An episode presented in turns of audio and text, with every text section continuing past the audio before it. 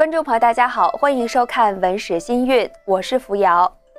在之前的节目中，我们和大家介绍了历史上三位周朝开国先君的夫人，并称为周初三太。而今天要和大家分享的是周朝的一位风云人物姜子牙。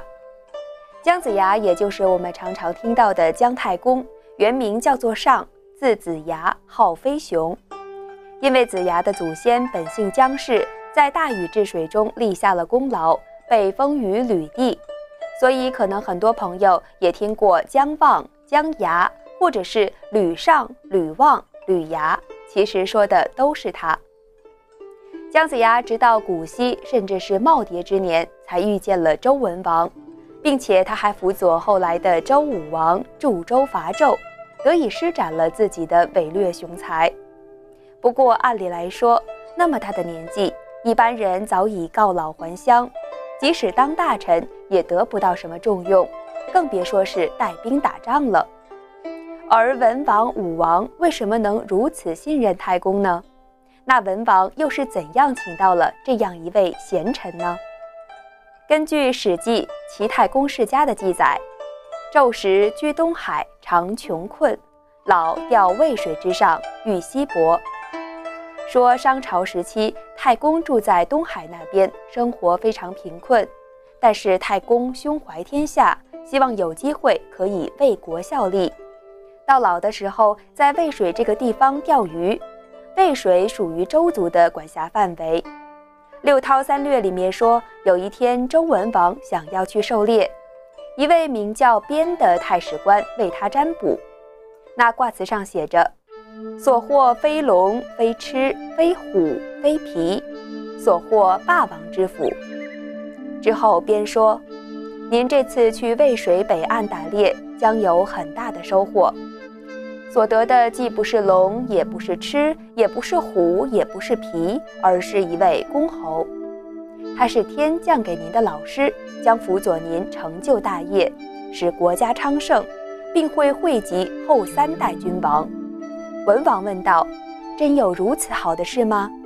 边答道：“说，我的太祖仇曾为大禹占卜，结果显示他得到了贤臣的辅佐，后来果然得到了高尧。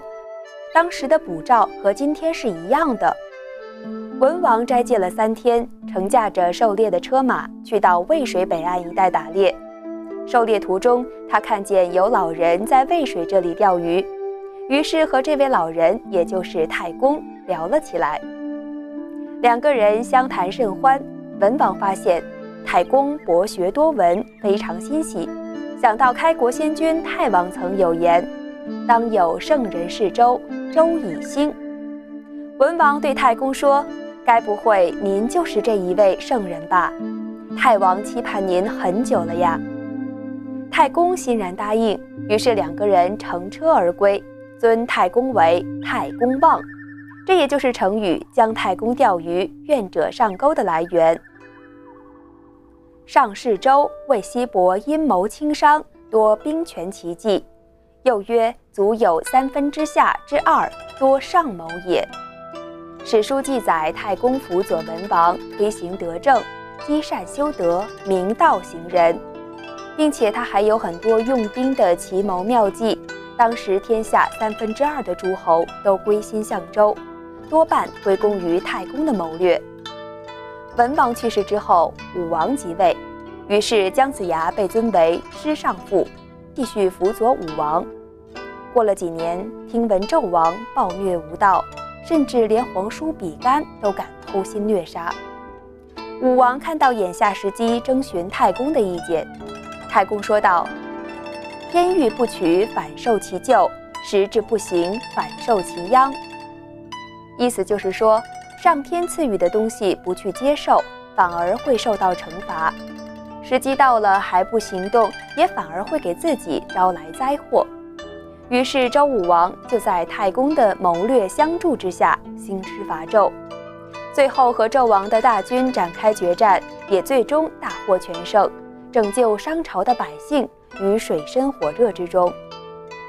那随着这一场著名的牧野之战结束，一个历史上最长的朝代也就这样展开了。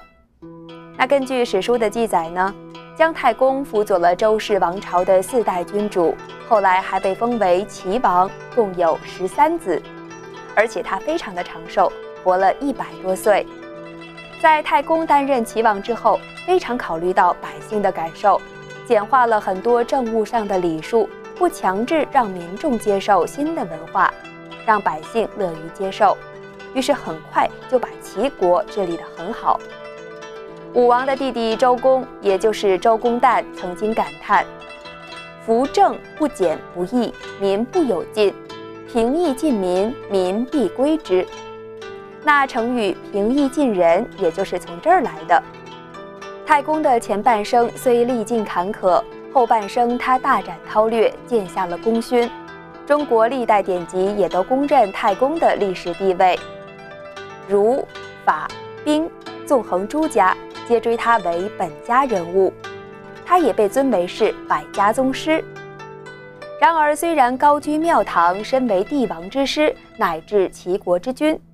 不过，或许他心里最留恋的却是巍巍的昆仑山。对于一心向道的他来说，唯有昆仑才是他能静心求道的圣地。太公的一生充满传奇，在《封神演义》中代元始天尊封神，一直被后人津津乐道。他还留下了典籍《六韬》，也被称作是太公兵法，充满无尽的智慧和韬略。而另一部著作《乾坤万年歌》。里面的预言也像是打破了时空的间隔，穿越古今。有兴趣的朋友可以读读看，相信你一定可以收获不少。好了，这一期的文史新韵就先和您介绍到这儿，我们下期再见。